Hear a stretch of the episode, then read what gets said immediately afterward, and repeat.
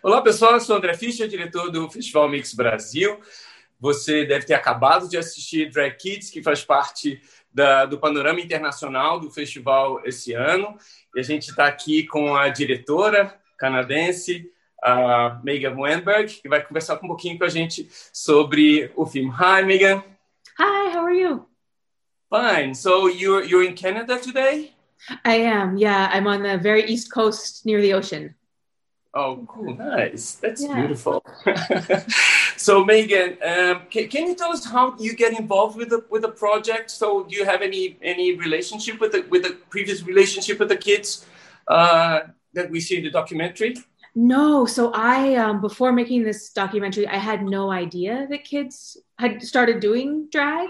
Um, but my producer, um, who's a lifelong lover of drag, had found out that this Canadian kid, um, Lactatia, was a really up and coming, amazing drag queen. Um, so we started looking into, well, are there other drag kids? Where are they? Who are they? Why, um, like, why the attraction to drag? And then I started speaking to them and their parents, and just finding out that it was this really incredible story that these kids have this passion for self-expression, and that drag queens are their are their new pop heroes.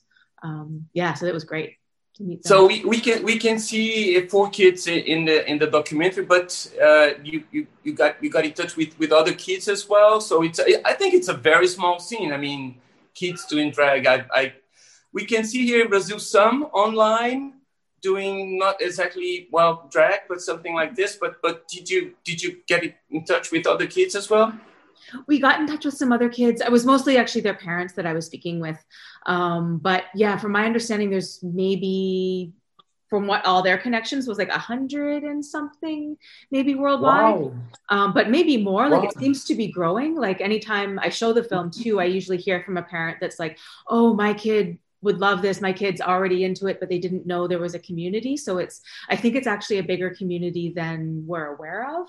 It's just maybe not mm-hmm. out there as much. Um, whereas the kids in the film are pretty out there as kids go. So they're more comfortable maybe sharing that mm-hmm. aspect mm-hmm. of their lives, um, even though they obviously had also experienced.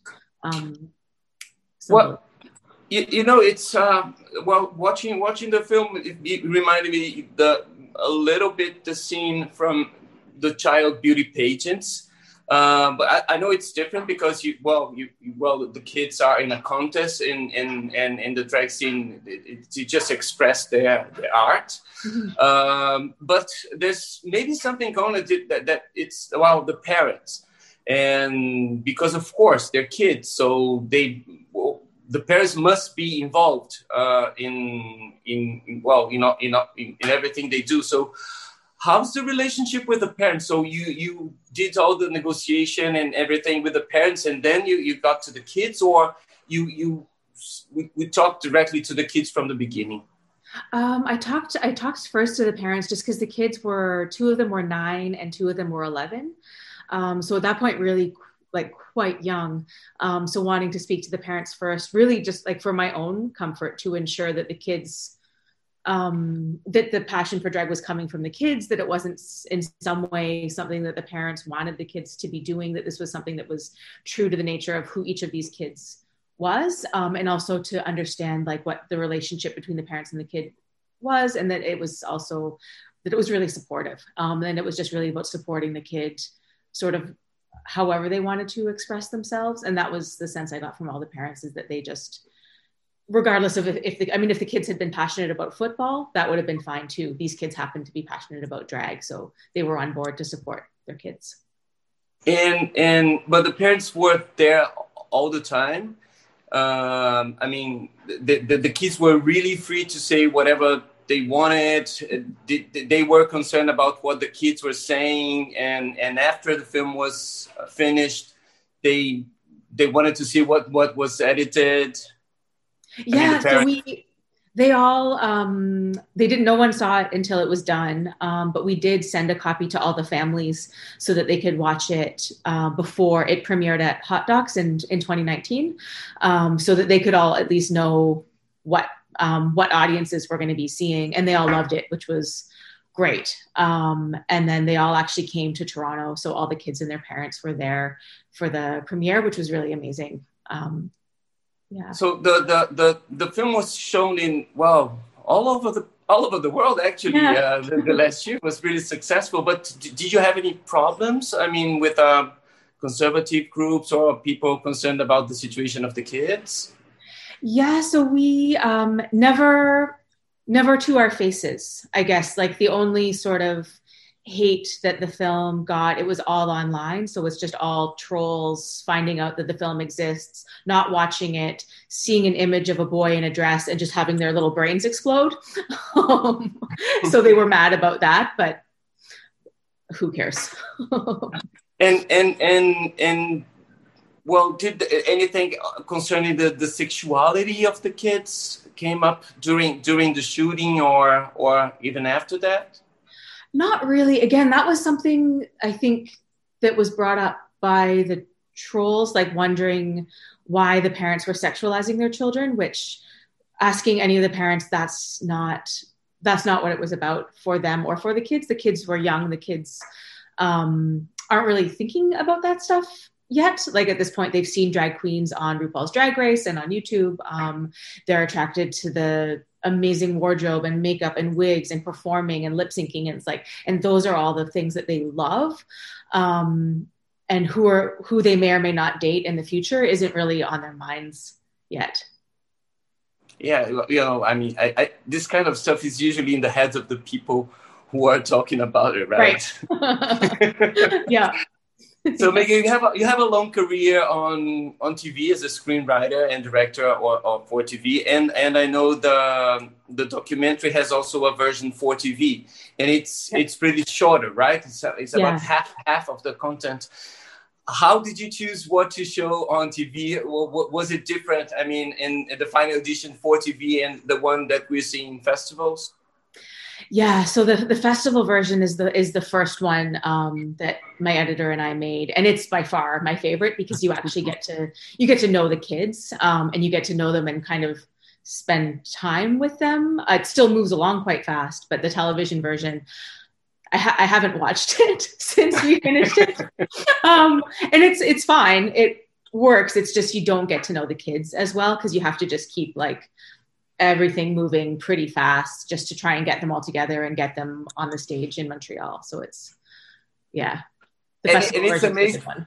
And it's amazing the scene, the scenes when when the kids are, are, are together, and I keep imagining how was it to control four kids, really excited for being together for the first time. So how, how was it? How was it to be there in this moment? Loud, really loud. um, but we were so happy it worked out because, like, when the kids meet um, in that scene in the film, that's the first time they've ever met. Like, we could we didn't stage that like that that's completely real. Um, so their reactions are genuine. Like the over the moon excitement and screaming and craziness is exactly what happened. And it was like it was wonderful to watch. Pain, like painful but like wonderful do, do you keep in touch with with them or or, or the parents?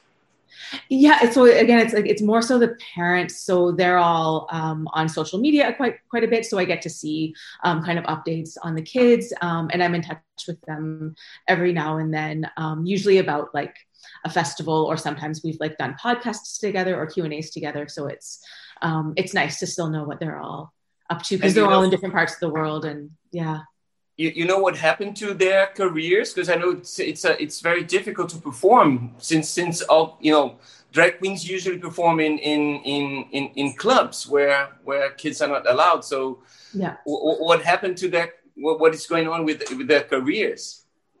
Um so that so that hasn't ch- changed overall. Um like stefan's still getting to or was performing. It's, i mean it's changed for all of them now because no one's performing anywhere. Mm-hmm. um mm-hmm but a really great thing is that it sounds like in Vancouver, where Bracken is from, um, the Hyper Queen, that now mm-hmm. there are more all ages events because she was shut out of the Vogue ball with her with her house, um, and was well, so sad about that. But it seems like there's been some changes where there's going to be more all ages, um, so that's really exciting for her because the kids have so few opportunities to actually perform um, with others or in front of an audience.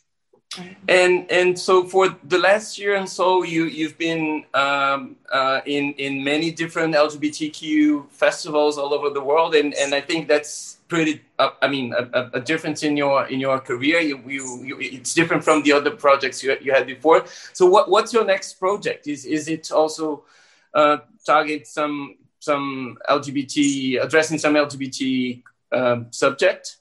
So it's a mixture. My last project um, that I, I, just just finished um, during the pandemic was about a vigilante murder in Cape Breton.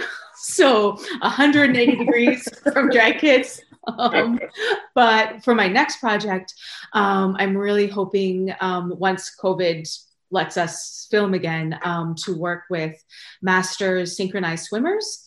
so people in their like 60 to 80s who are synchronized swimmers.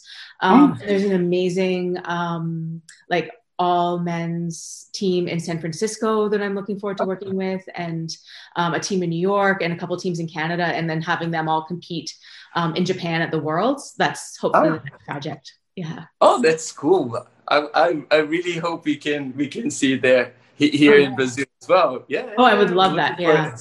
yeah. yeah. Uh, Bom, pessoal, é, queria convidar todo mundo agora para votar, né? Porque o filme está em competição também. Então você clica aí no link e vota. E a gente vai conhecer os vencedores no dia 22 de novembro, é, no último dia do festival. Mas você pode assistir toda a programação cinema, de teatro, de literatura. É, aqui né, no mixbrasil.org.br. I'd like to thank you, Megan, for this beautiful documentary and for being with us today. Oh, thank you so much for having me um, and have a wonderful festival. Thank you. Thanks.